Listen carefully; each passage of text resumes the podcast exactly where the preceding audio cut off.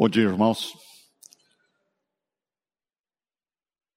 Hoje nós vamos continuar dando sequência a esses estudos da identidade presbiteriana e começando nesse domingo nós vamos fazer uma vai ser feita uma série de estudos uh, de um sistema particular chamado o sistema do somente que se identificou como sendo uma síntese interessante a respeito da, dos princípios que foram uh, adotados, os princípios teológicos, durante o período da reforma.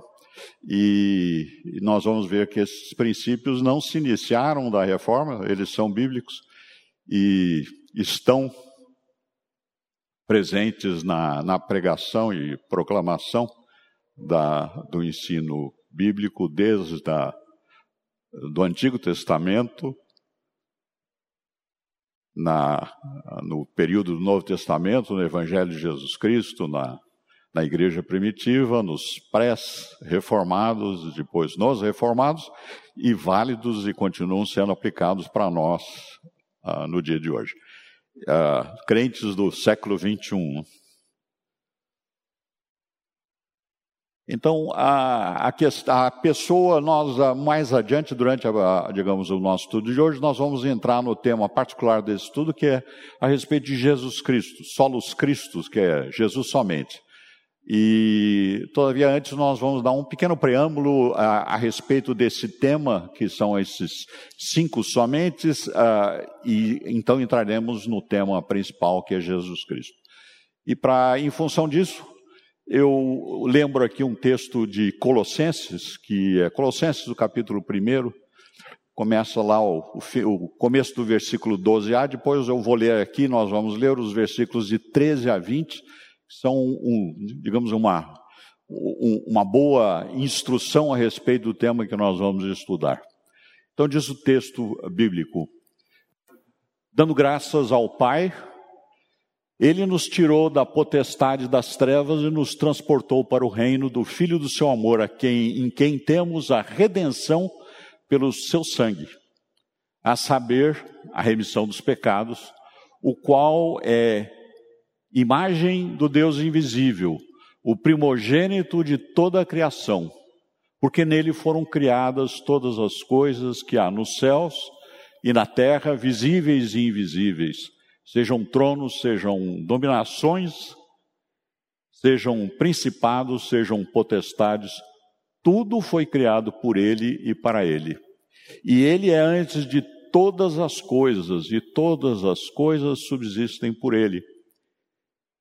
E ele é a cabeça do corpo da igreja, é o princípio primogênito dentre os mortos, para que em tudo tenha a preeminência porque foi do agrado do Pai que toda a plenitude nele habitasse, e que, havendo por ele feito a paz pelo sangue da sua cruz, por meio dele reconciliasse consigo mesmo todas as coisas,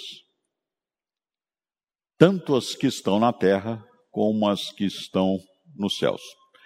Então, vamos iniciar nossa aula com uma oração. Peço ao reverendo nos dirija uma oração a Deus.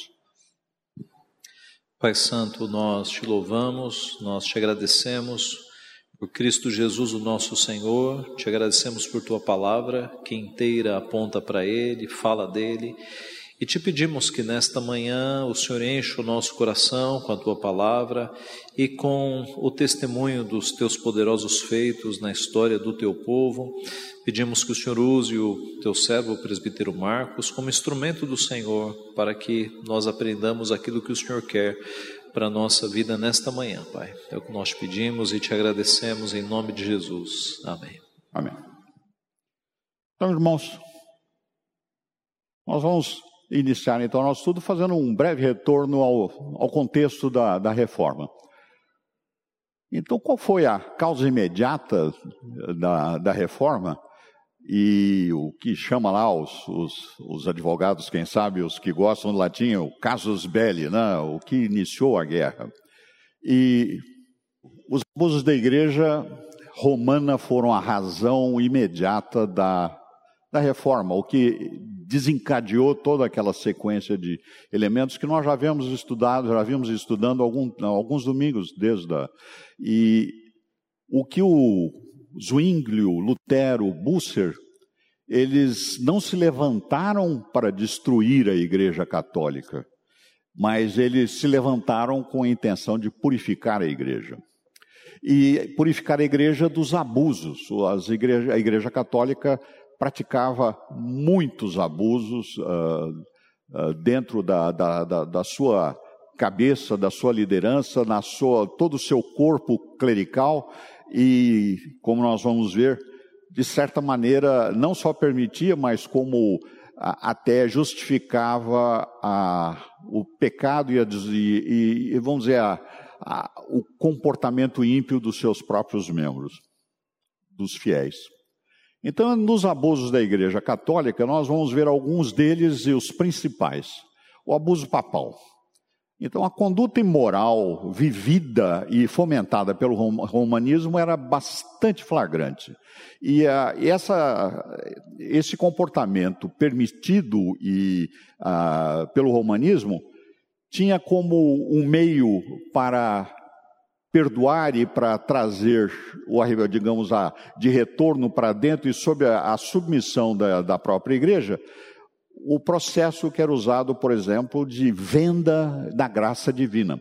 Ah, o que nós já estudamos era um dos elementos que deu partida ou que uh, levantou particularmente Lutero na sua reclamação uh, contra aquela atitude terrível da Igreja Católica, que era vender perdão. Eram através não só da, da, da, daqueles, daquelas declarações que eram vendidas, particularmente uh, no, no, período lá da, da semana, digamos, na, do, da comemoração dos dias dos santos, de, de, digamos, de todos os, de todos os crentes, da, Uh, naquele, naquele, naquela época era, se vendia mais, mas os votos em geral da igreja, jejuns, peregrinações, missas, relíquias, recitações, rosários, todas essas coisas podiam ser compradas e perdoados os pecados.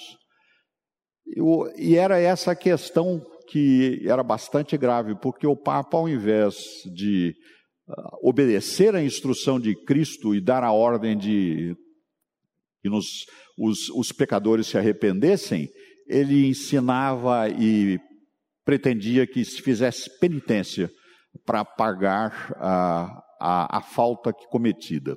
E essa penitência, toda vez que era paga, ela trazia resultados bastante bons para a igreja, porque a, a penitência era paga através de compra de perdão. Uma outra pretensão papal era ser o cabeça da igreja. Isso era uma questão bastante séria.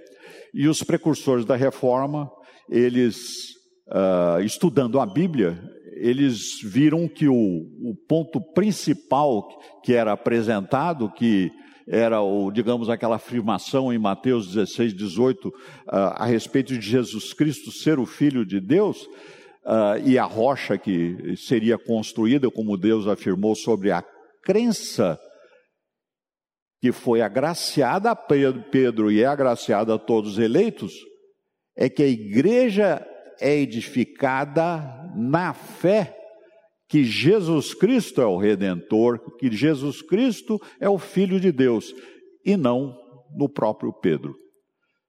E Jesus não nomeou nenhum representante ou substituto interino, muito menos sucessores aos apóstolos. Então, esta, isso, essa afirmação, é, nós podemos lembrar que nós vimos os valdenses, a, o Pedro Valdo já fazia essa afirmação, ele não foi o primeiro, havia lá também bispos de Milão, antecessores a ele e outros que reclamavam desta pretensão de, do Papa ser o sucessor de Pedro, que era o herdeiro, digamos, o, o, o, o o, o rei, a, a, o, o, digamos, o representante de Jesus Cristo na terra e os seus sucessores. Então, o que diz lá a nossa confissão de fé? Não há outro cabeça na igreja senão o Senhor Jesus Cristo, e em sentido algum pode ser o Papa de Roma seu cabeça, mas ele é aquele anticristo, aquele homem do pecado e filho da perdição, que se exalta na igreja contra Cristo e tudo que se chama Deus. Outro, outro abuso da igreja romana e que nós uh, conhecemos e vimos e de certa maneira praticada até hoje era o cativeiro da palavra. A igreja romana, ela mantinha a escritura em cativeiro. E como era esse cativeiro? Negava o acesso aos leigos, uh, mantinha a Bíblia numa, num idioma que não era conhecido dos crentes, era em latim.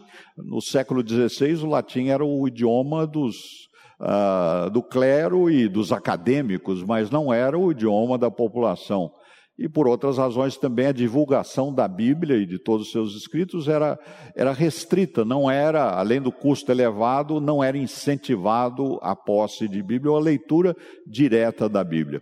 Os leigos eram recomendados que ouvissem e se submetessem à interpretação dos concílios, dos bispos, do clero. E ainda, como nós já vimos, a, a expressão clero e leigo que houve lá uma oportunidade em, durante os nossos estudos aqui, de todos que fizemos, a respeito dessa classificação absolutamente antibíblica de haver tipos de crentes.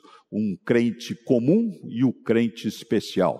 Ou seja, não existe crente especial superior a ninguém, muito menos o clero, ou, ou, todos nós, presbíteros, nós somos crentes comuns, nós. O pastor não é crente especial, o presbítero não é crente especial, o diácono não é crente especial.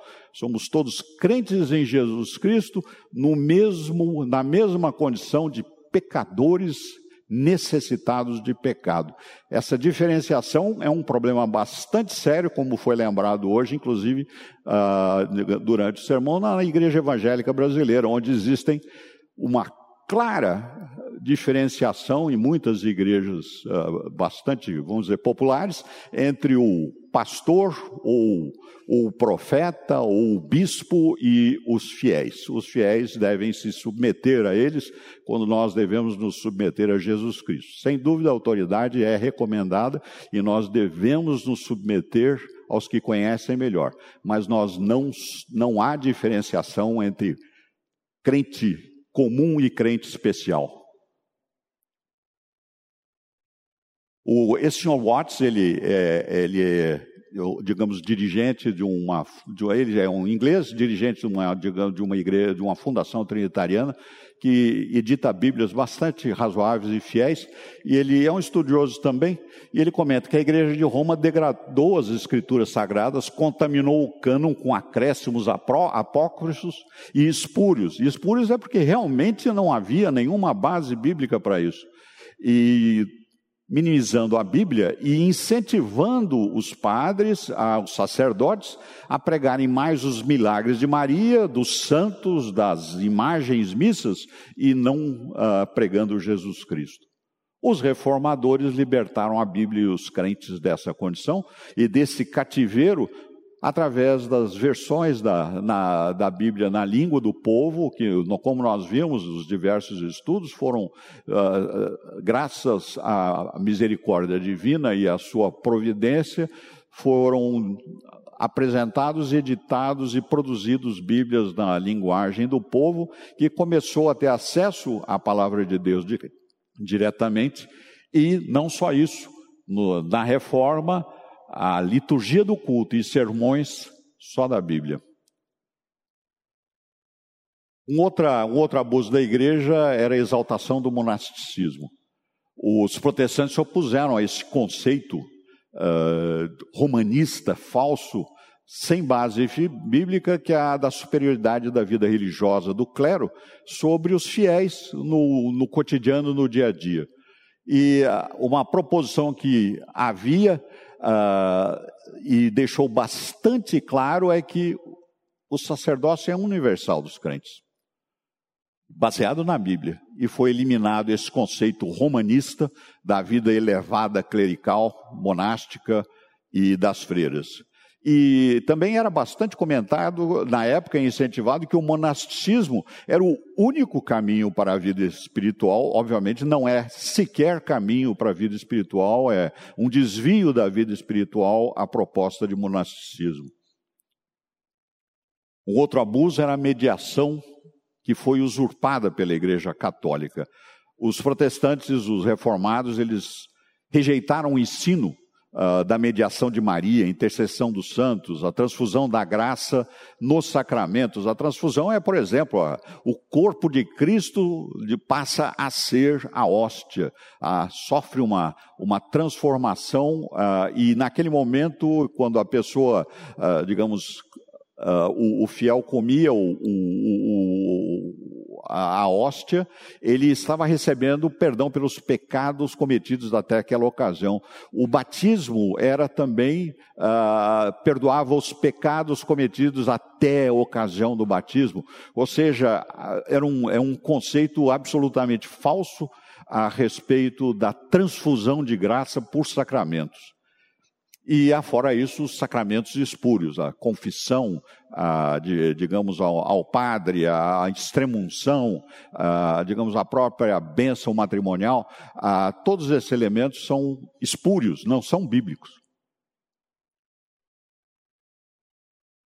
Os protestantes estabeleceram que o único mediador dos homens com Deus é Jesus Cristo. E que os únicos sacramentos bíblicos são o batismo a ceia do Senhor. E assim removeram esse poder de mediação e dispensação da salvação da igreja romana e do seu clero através, digamos, desses sacramentos. Um outro elemento bastante nocivo e que era praticado pelo, pela Igreja Católica Romana e pelo Papado eram as boas obras. Ah, os protestantes rejeitaram esse, digamos, essa ideia chamada de semi-pelagianismo, digamos, é era uma questão que surgiu lá no, no, início da igreja primitiva, depois aí, com o pelagianismo, depois veio, digamos, um desenvolvimento dessa heresia, e que se ficou conhecido como semi-pelagianismo. E, e que desde a igreja, digamos, primitiva, e que essencial para o romanismo, é que afirmar que a graça e as obras são igualmente importantes para a salvação. Então, essa, essa heresia praticada e, infelizmente, por muitas igrejas que se dizem ah, evangélicas e que defendem essa posição da necessidade das obras para se ah, alcançar salvação.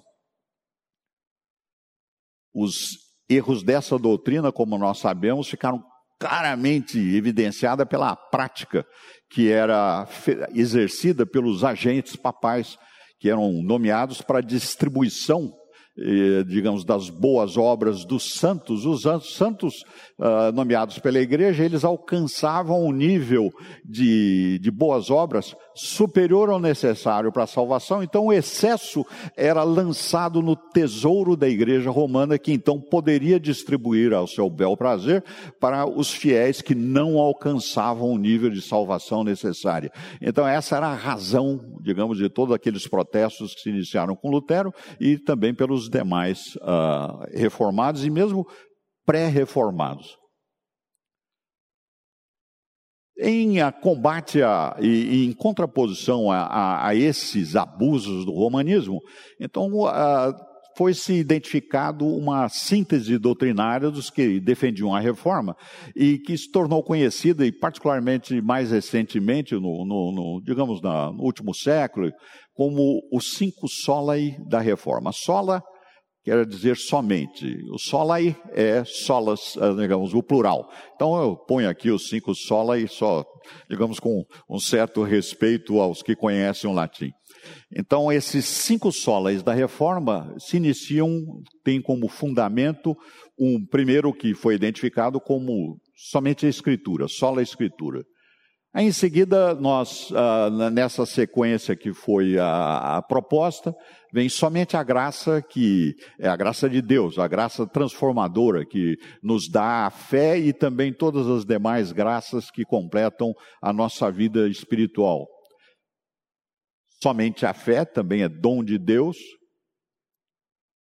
Somente Cristo. Cristo é o único meio de redenção, é o único meio de nos chegar, nós temos a nossa presença, a nossa reconciliação com Deus.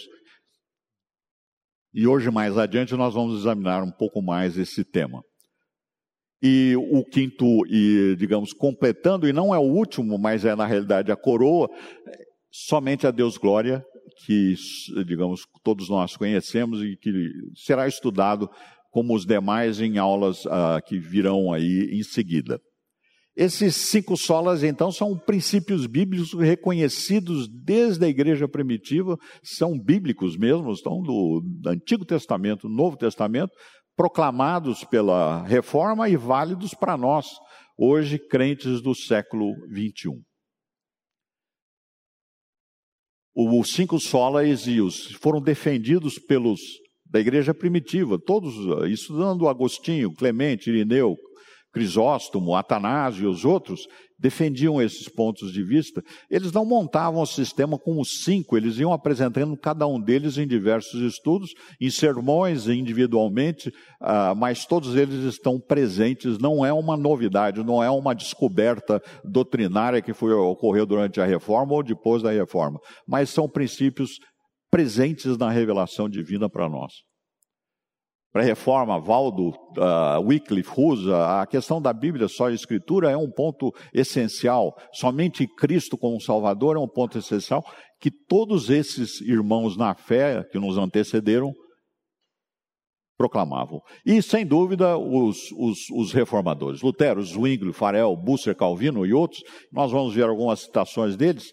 Uh, por exemplo, no caso de Lutero. Lutero, ah, antes mesmo de fazer a sua declaração de 95 teses, ele fazendo estudo lá de, de, do comentário em 1515 e 16, comentários romanos, ele já afirmou e declarou a necessidade da somente através da salvação vem somente pela fé que é, é vem através da graça que Deus outorga. É, é somente de, pela graça de Deus que nos dá o, somente o dom da fé que nos leva à redenção. Isso tá, está extensamente exposto na Epístola aos Romanos e, e o, o Lutero, fazendo estudo dessa epístola, para a universidade, para os alunos seus de teologia, uh, sem dúvida usou em sermões, mas uh, esse estudo foi muito claro uh, em Lutero antes mesmo das suas declarações lá de Wittenberg. O Zwingli, como nós lembramos e vimos lá, ele nas, na primeira de, confissão de fé protestante reformada, que foi, foram as 67 teses lá que o Zwingli apresentou em Zurique, lá em 1523, naqueles debates a respeito da, digamos, da alteração e modificação dentro da igreja de cristã em Zurique, que estava lá, e nós vimos uh, durante o estudo, o, o item 2 e 3 uh, ah, falam especificamente de, digamos, de Jesus Cristo, somente Cristo. Aí diz lá, a soma e a substância do Evangelho é que nosso Senhor Jesus Cristo, o verdadeiro Filho de Deus, deu a conhecer-nos a vontade de seu Pai celestial e tem, com a sua justiça, nos libertado da morte e reconciliado com Deus. Daí Cristo é o único caminho para a salvação de todos os que já foram, são e serão. Então, a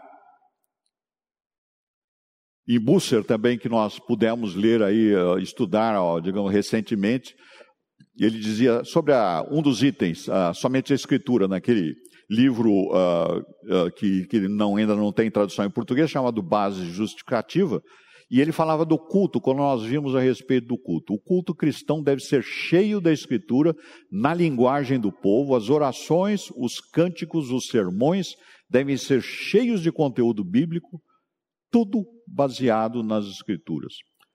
E Calvino também, nas suas institutas, falando a respeito da, da, glória de Deus, somente a Deus glória, diz ele lá no, nesse item 3.13.2, no terceiro livro, nós nunca realmente nos gloriamos nele até que tenhamos descartado por completo nossa própria glória. Os eleitos são justificados pelo Senhor para que possam gloriar-se nele e em ninguém mais. Então, nós, nós vamos continuar, e, irmãos, como é do nossa, da praxe aqui da nossa escola dominical, perguntas a qualquer momento. Gostaria de fazer algum tema aí. Desculpem, o tema é, é, muito interessante e eu vou tentar não me alongar muito, então, a, a qualquer momento, sintam-se à vontade para levantar a mão, mas uh, vou tentar manter uma, uma, certa dinâmica na aula para não, não nos uh, atrasarmos. Muito bem. Então vamos uh, seguindo. Então, como, como, era essa questão dos cinco solos? Então, nós vimos para os reformados, digamos, os elementos é somente a Escritura, somente a fé, somente a graça, somente Cristo, somente a Deus glória. E isso era em contraposição às convicções ou à, à teologia romanista, que falava também, por exemplo, sobre a Escritura, era a Escritura e a tradição. Ou seja, para a Igreja Católica Romana de então e de hoje, ah, os dois elementos são necessários. A Escritura só tem validade quando interpretada pelos, pelo clero, ou seja, pelos bispos e concílios. O, é necessário esse elemento adicional adicional à revelação de Deus. É bem claro, deve ficar muito claro para nós que isso é uma conclusão da Igreja Católica Romana, sem base bíblica qualquer, mas que é uma tradição que alegam milenar. E realmente é milenar nessa heresia. Na fé, a fé e as obras. Como nós vimos, eles são, ah, digamos, semi-pelagianos. Eles defendem que as duas questões são necessárias. A salvação de Cristo é necessária, mas não é suficiente. Para se tornar suficiente a salvação do crente, ele precisa praticar boas obras ou, ou como alternativa, adquirir boas obras do excesso produzido por outros irmãos na fé e que estão no tesouro da igreja. E a igreja então distribui, a igreja católica romana. A graça é a graça, não só a graça de Deus, dom de Deus, mas graças e méritos adquiridos uh, através de diversos meios, inclusive pelas obras uh, dos santos. Não é somente Cristo, como nós aqui no Brasil particularmente conhecemos e vemos cotidianamente. É Cristo, Maria, denominada a Mãe de Deus, e a intercessão dos santos a, para levar uh, os crentes à presença de Deus. Uh, e não é através de Jesus Cristo, é através de Maria, Mãe de, de Deus, e intercessão dos santos perante Deus. E para coroar essa, digamos, esses desvios, não é somente Deus a glória, a glória é a Deus aos santos e à hierarquia da igreja.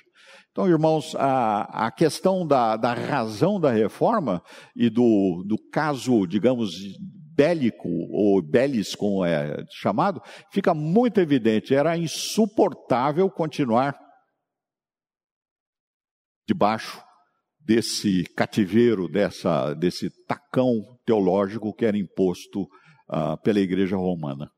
Então, esses cinco, digamos, esse sistema de cinco elementos que eu vou apresentar aqui, uma interessante é, representação gráfica, ele pode ser apresentado dessa, dessa forma. Ou seja, aqui é, é, gráfico, não, não, é uma, não é uma teologia, é uma maneira de representar e que existem outras formas de poder representar também o sistema.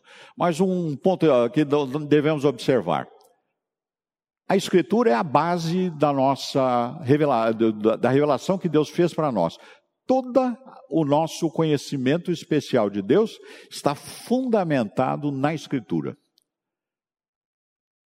Nós adquirimos e recebemos, não adquirimos, nós ganhamos, recebemos, somos agraciados com a fé com a fé por uma graça divina. Isso é dom de Deus para com nós. É, é, é, é objeto, é, nós, nós recebemos essa, esse dom, esse talento, essa condição pela misericórdia de Deus no plano de Deus na, na Trindade antes, antes da criação do mundo, quando se estabeleceu o plano de redenção e que o plano de redenção é sustentado em nós, na nossa transformação, na nossa transformação mental, através da graça e da fé que recebemos de Deus. E a Deus, Deus é, é o que é, é, é, quem nós devemos dar toda a glória respeito, tudo é para, digamos, é para a glória de Deus.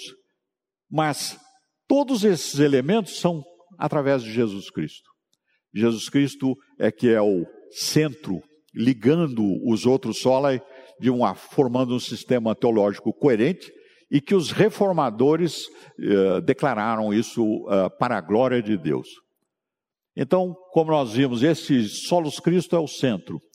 E nesse ensinamento de solos Cristo vem dois elementos essenciais que eram também enfatizados pelos reformadores, que é a identidade exclusiva de Jesus Cristo. Jesus Cristo é Deus e homem, é o único ser que, digamos, da, que Deus criou para no seu plano, para a sua glória, que é homem, mas ele é Deus. Ele, digamos, ele não, não mudou. Jesus Cristo não teve alterado nem teve eh, suspensa a sua condição, a sua majestade divina. Ele, Jesus Cristo, é Deus e homem.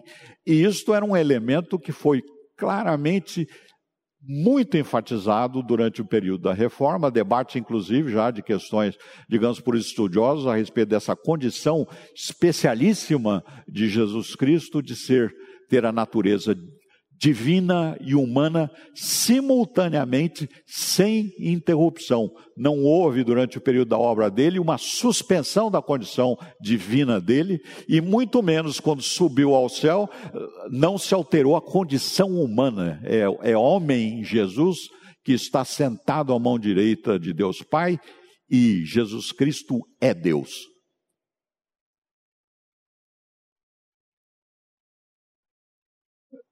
E como o servo fiel de Deus, o, o homem perfeito, a obra totalmente suficiente de Jesus Cristo para nossa reconciliação e salvação. Então, esses dois pontos foram bastante enfatizados por, pelos reformadores. Então, nesse, partindo desses dois pontos, nós vamos entrar então agora no nosso tema uh, especial particular, de hoje, que é somente Cristo. Então, somente Cristo é o eixo da coerência da doutrina da reforma.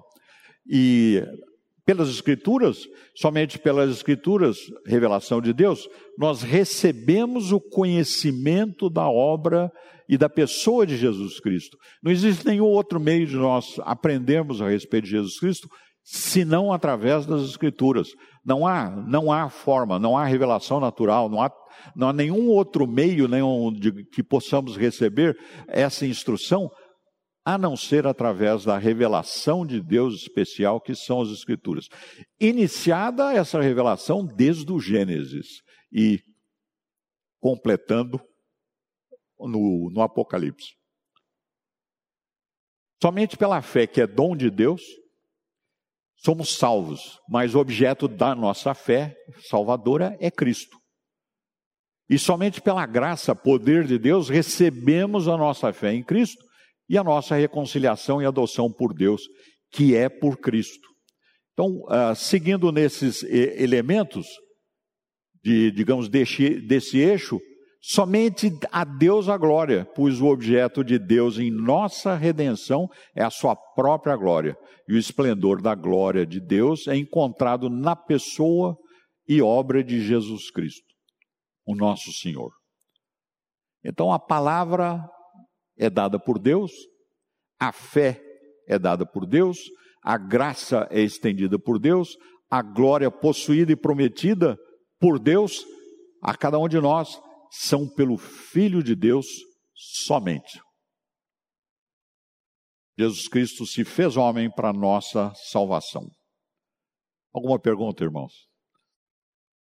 Os, os, irmãos, por favor, sintam-se à vontade. A aula de hoje, digamos, me parece assim, pelo menos a minha, digamos assim, um, um aprendiz aí da teologia é pesadamente doutrinária. É, o senhor falou que no catolicismo, se a pessoa não tem as obras, ela pode adquirir da igreja. Mas como que é isso? Onde está essa graça na igreja romana para poder distribuir ou a pessoa compra? Onde que se vê isso? Bom, onde está, nós já vimos lá naquelas 95 teses do Lutero, não é, que eram vendidas essas, essas Mas como eles, como a Igreja Católica, no que ela se baseia para reconhecer que uma pessoa tem obras de mais e outra tem de menos? Aonde ela caça isso? É, isso é uma pergunta, dona Neuraci, que uh, perturbou os, uh, os, reformados, os pré-reformados, uh, e desde que se iniciou essa ideia lá do, do Pelágio a respeito de outros meios de salvação, e ela, como fique, digamos aqui para nós aqui, Uh, não tem nenhuma base bíblica. Isso foi desenvolvimento de, de, da van filosofia humana, perdão aí, digamos, a minha, digamos, a minha definição um pouco severa, mas é van filosofia humana. É porque isso é algo muito surreal, porque como, como uma pessoa pode julgar os atos da outra se é muito ou se é pouco? É claro, eles não têm conhecimento nenhum da Bíblia, eles não, não sabem.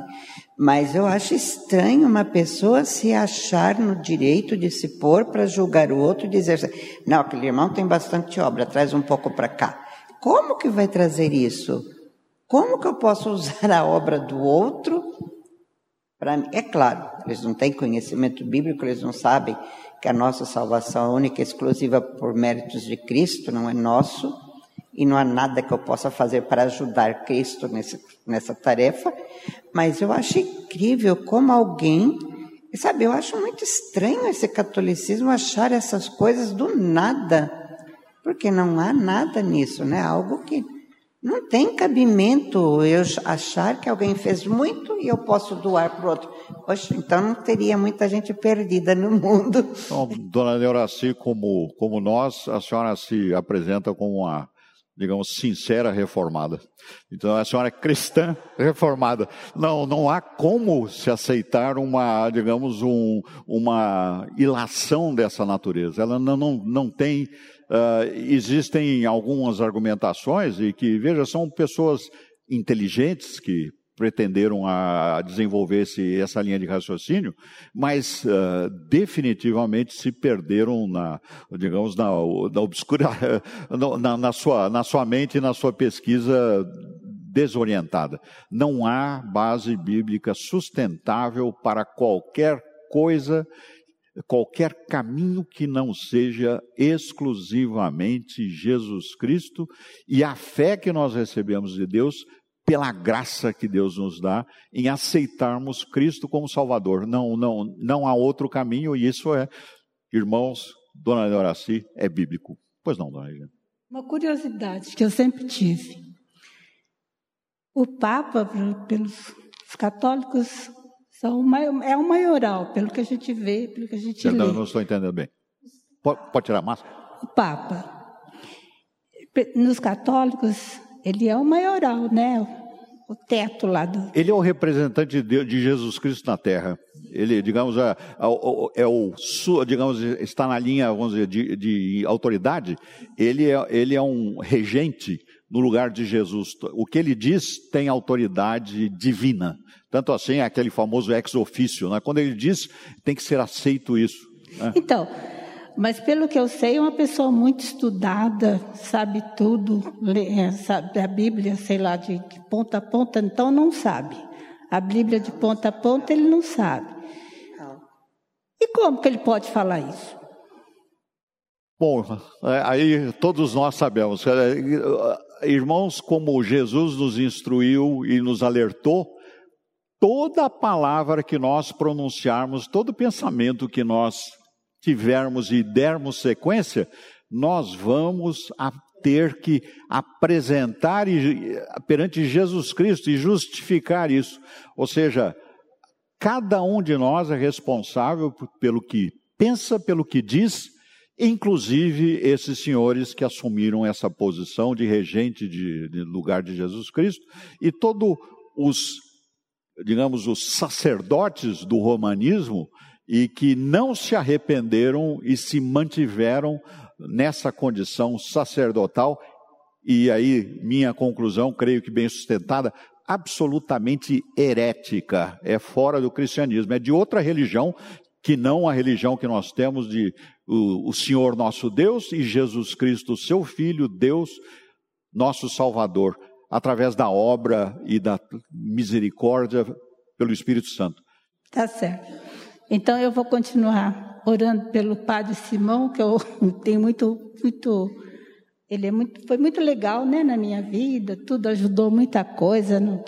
Eu oro todo dia pelo Padre Simão, mas para ele se converter, porque ele por enquanto é padre.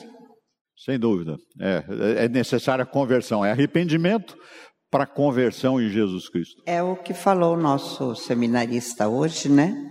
Nem todo que me diz Senhor, Senhor. É, o Papa pode chegar diante de Deus e falar, assim, mas Senhor, eu fui teu representante, e daí nunca te conheci. É. E o, enfim, irmãos, é uma, é uma, uma circunstância, e, e aí, digamos, nós nos damos conta uh, digamos, fazendo esse estudo, da, da, digamos, da necessidade absolutamente uh, sem, sem, sem alternativa de uh, se exigir uma reforma na, na, na, na, na religião que se praticava, particularmente naquele período. Pois não, Tatiele? Eu, eu acho que, para poder esclarecer um pouquinho essa questão que a dona Neuraci é, levantou, porque também sempre foi algo que muito mexeu comigo, né? Como é que eles conseguem é, dizer que um santo tem esse poder de intercessão pelos nossos pecados, Maria e tudo mais? E algo que me ajudou muito foi entender a questão da autoridade. Para a Igreja Católica Romana, né, tem uma tríade. Essa tríade se chama magistério, tradição e escritura. Para nós reformados, né, nós temos a escritura como a base da nossa autoridade. Então, somente a escritura, somente a escritura vai ditar. Para eles, não.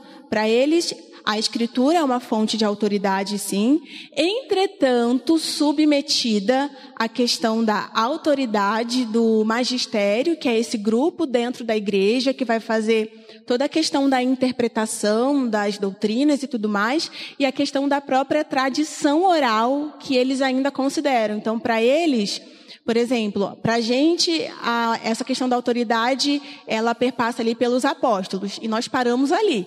Agora, eles não, eles consideram a questão da autoridade com os, se eu não me engano, os estudiosos, que são considerados os pais da igreja, né? Então que essa autoridade oral, ela continuou. Então eles têm esse poder de ainda é, ter esse tipo de pensamento. Nós temos esse poder de construir essas doutrinas. Nós não. Então foi algo que me ajudou muito a entender essa questão da autoridade, porque para a gente a escritura é autoridade, para eles não. Tem essa tríade: magistério, tradição e a escritura também como como última ali.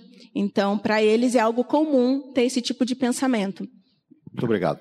Ah, assim, a, digamos, a, a questão de, de, de e, e, aí eu ah, comentando a respeito dessas observações, Veja, o, o nós que a Tatiele usou é nós desde início do Gênesis até o último cristão que escolhido, o último eleito de, por Deus que vai ainda nascer. Essas pessoas eleitas por Deus somos o nós.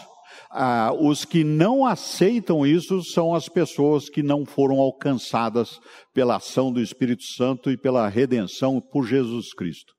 Então, ah, seguindo no, no, no nosso, na, no nosso estudo, então um segundo ponto ah, que é apresentado, os reformadores colocaram o solos Cristo no centro da doutrina, porque as Escrituras colocam Jesus Cristo no centro da, Escritura. Não existe nenhuma outra meio de conhecer a vontade de Deus especial para a redenção que não as Escrituras. Não existe nem tradução oral, não existe nenhuma autoridade clerical, somente as Escrituras. E isso da própria Bíblia. Qualquer outra coisa é heresia.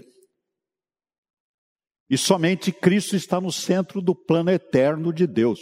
E para a sua toda, para, nós, para a criação que, que Deus uh, fez pela sua gloriosa e poderosa vontade.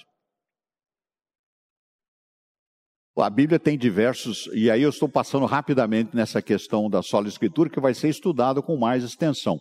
Ah, a Bíblia, como nós sabemos, tiveram diversos autores no sentido de escolhidos pelo Espírito Santo para registrar a revelação de Deus. Não é autor, digamos, ah, de, novela, de escritura. Autor é que homens escolhidos, como nós conhecemos de diversos trechos, para registrarem a palavra de Deus, não é para opinarem, não são obras teológicas. A Bíblia é revelação de Deus e por isso a nossa necessária cautela em termos muito cuidado naquilo que nós identificamos para ser a palavra de Deus. Existem muitos livros que são chamados de Bíblia e que a, a versão, o texto que se usaram fogem muito do texto original. Então nós temos que nos cuidar muito nessa questão. A questão da fidelidade à Bíblia é muitíssimo importante e é o fundamento que sustenta toda a nossa teologia. É a Bíblia como revelada por Deus e nos seus e no idioma, uh, digamos que foi escrito. Há um ponto interessante é que a história da a Bíblia registra a história da criação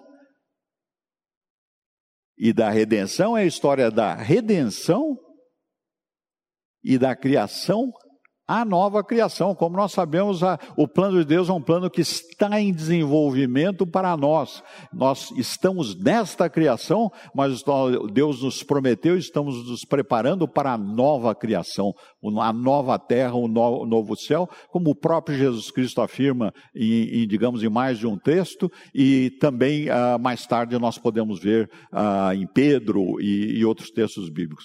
Uh, microfone. Bom dia, presbítero. Bom dia, doutora.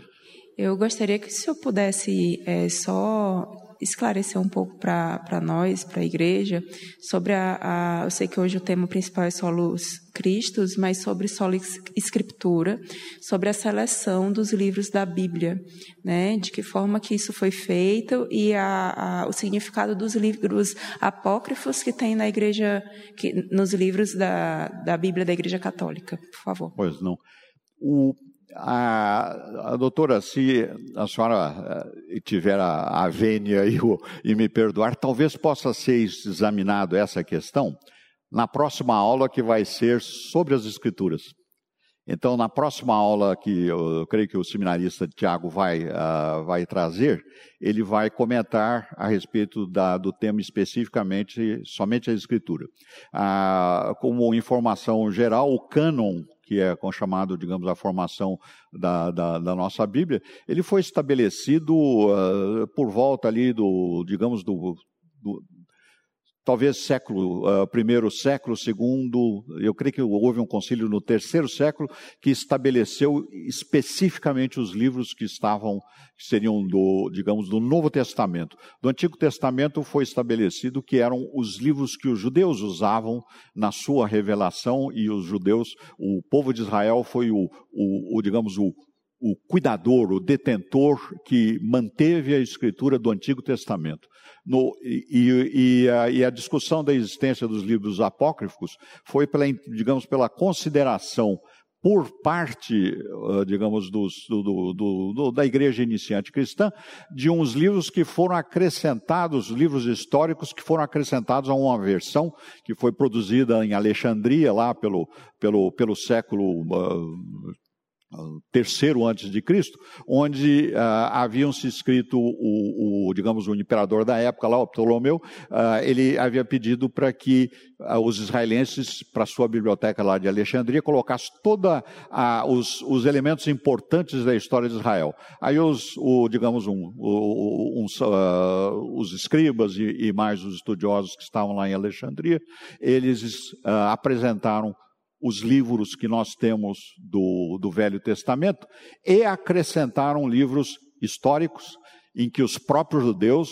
e, digamos, diziam que não eram revelação de Deus, mas eram relevantes para a história de Israel. A Igreja Católica, digamos, romana, particularmente lá pelo Jerônimo no século IV, acrescentou todos os livros como sendo parte do Antigo Testamento, o que não é, não tem sustentação nos detentores da, digamos, do cânon do Velho Testamento, que eram os judeus. Os judeus não aceitam esses livros e é, por não ser revelação de Deus e nós reformados não aceitamos também. Aliás, na reforma ficou estabelecido claramente isso. Mas essa parte da, das escrituras, é, digamos, é um tema muito interessante. E, mas eu creio que talvez o, o, o, o seminarista Tiago vá estender-se um pouquinho mais nisso. Então, ah, seguindo o nosso, o nosso assunto, a palavra unificada de Deus, que é a Bíblia, ela tem um ponto ah, que, é, que, que é muito importante e é principal. E esse ponto ah, é que Deus escolheu realizar todos os seus propósitos, o seu plano, na pessoa e na obra de Cristo. Então a centralidade de Cristo não diminui as pessoas e a obra de Pai, do Pai e do Espírito, e as Escrituras ensinam que tudo o que o Pai fez centra-se no seu Filho e o Espírito trabalha para dar testemunho uh, da, e trazer glória ao Filho. E nós conhecemos bastante textos sobre isso. O Solos Cristo, é, digamos, mais um item, ele reflete o testemunho de Cristo sobre si mesmo, que é um fator bastante interessante e importante. Jesus Cristo tinha plena consciência que ele era a manifestação da glória de Deus, a salvação do seu povo. E lá no caminho de Emaús, ele explicou a sua morte e ressurreição com o Messias e se pôs no centro da revelação. Se os irmãos quiserem uh, relembrar, está lá em, Mateus, em Lucas, no capítulo 24, de 25 a 27. É, Jesus, digamos, afirmando e instruindo os apóstolos que ele era o Messias baseado nas escrituras do Antigo Testamento. Jesus também confrontou uh, os líderes lá de, de, de, Israel, os escribas e fariseus, que quando eles não encontravam vida eterna nele, Jesus, como Cristo, e como objetivo da humanidade. O texto que bastante esclarecedor é lá em João 5, 39 e 40, quando Jesus até diz lá, examinai as escrituras, porque vós cuidaste ter nela, nelas a vida eterna, e são elas que de mim testificam, e não quereis vir a mim para terdes vida.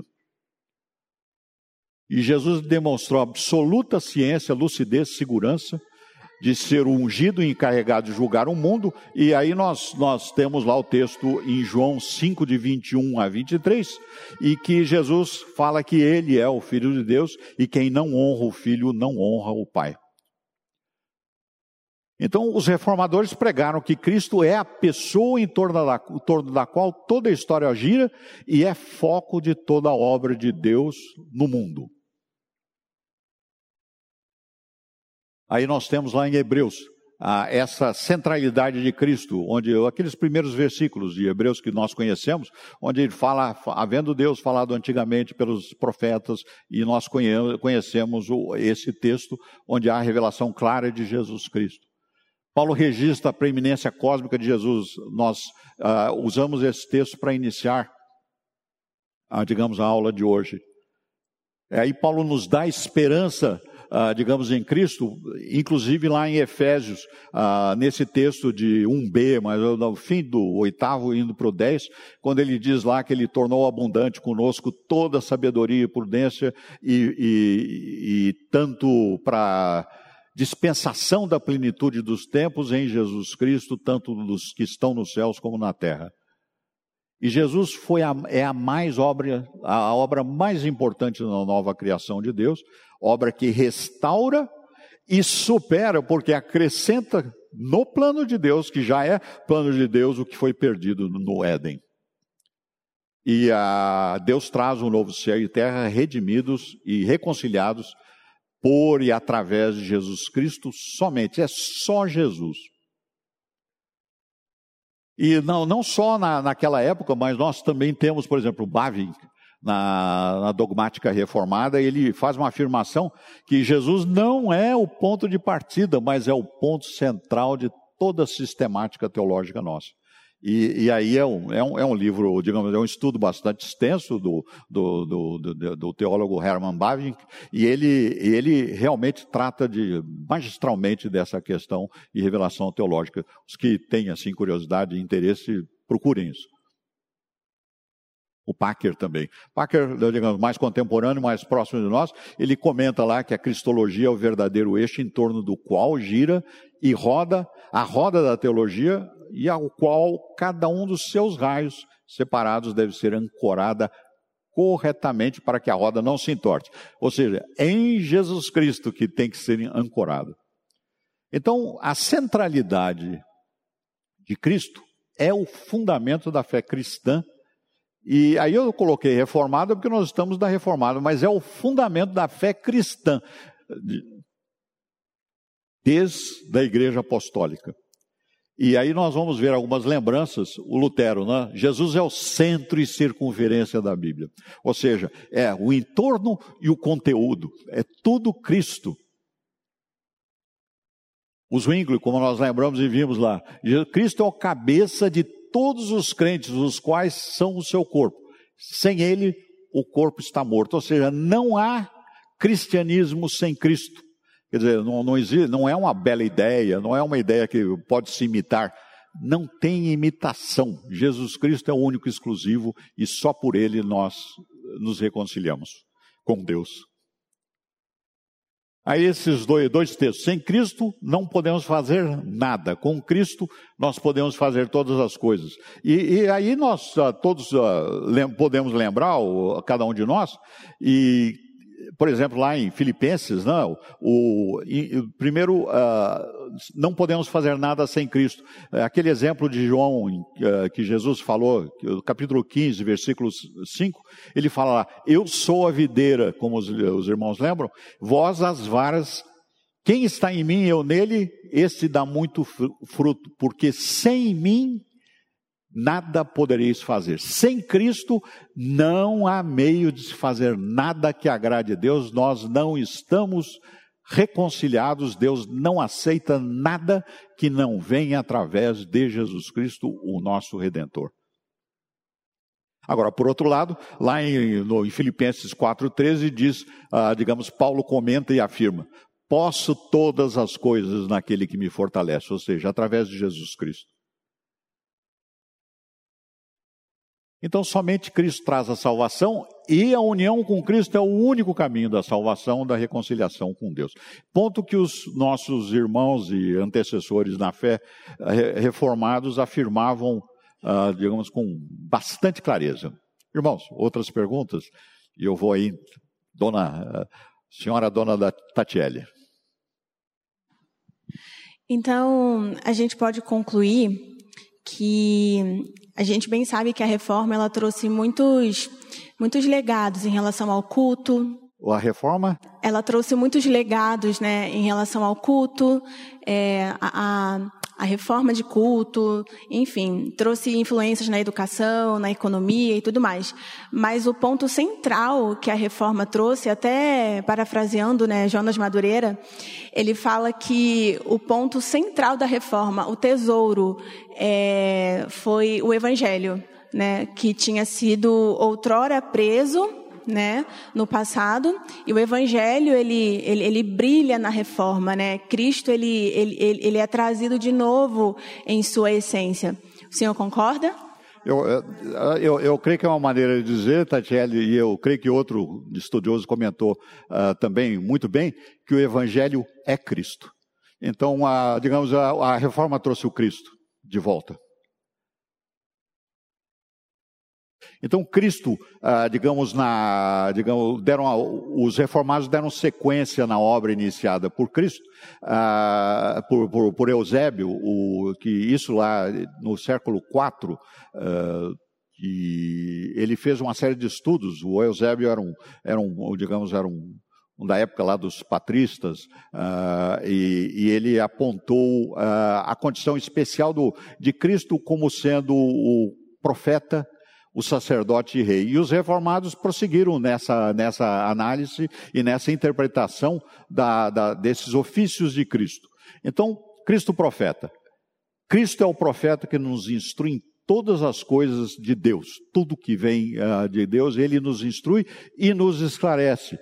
E o catecismo de Heidelberg, digamos que eu estou usando esse catecismo porque ele é tipicamente do período da reforma, ele diz lá: principal profeta e mestre que nos revelou totalmente o conselho secreto, porque não tinha sido revelado. Não é que, digamos, a, a, um segredo que, digamos, não, não está conhecido. É porque Deus não havia revelado e ele revelou em Jesus Cristo, que Jesus, digamos, apresentou todo o conselho e a vontade de Deus a respeito da nossa redenção.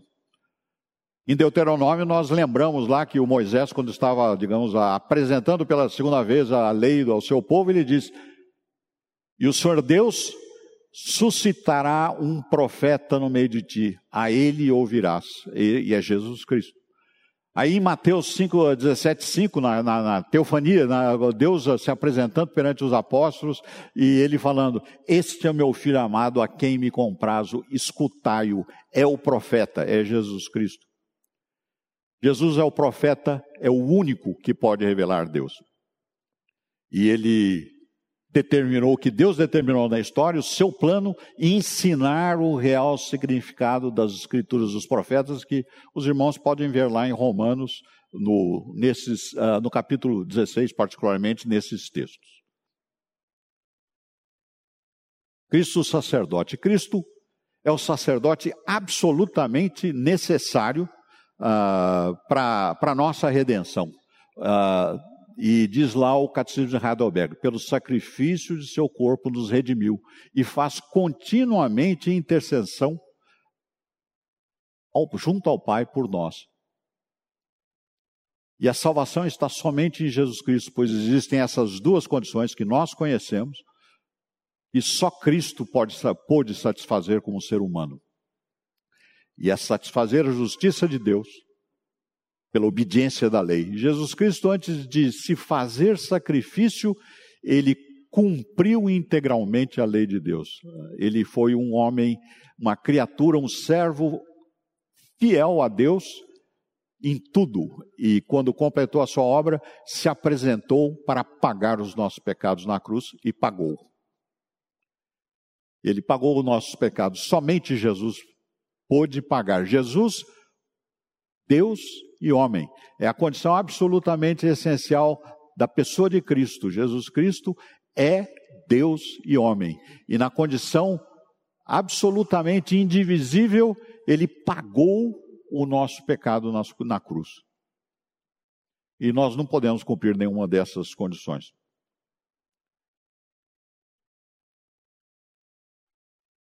E nós, ah, aí nós vamos indo, ah, Cristo é o nosso eterno eterno sumo sacerdote através dele. As nossas orações e louvores são feitos aceitáveis a Deus.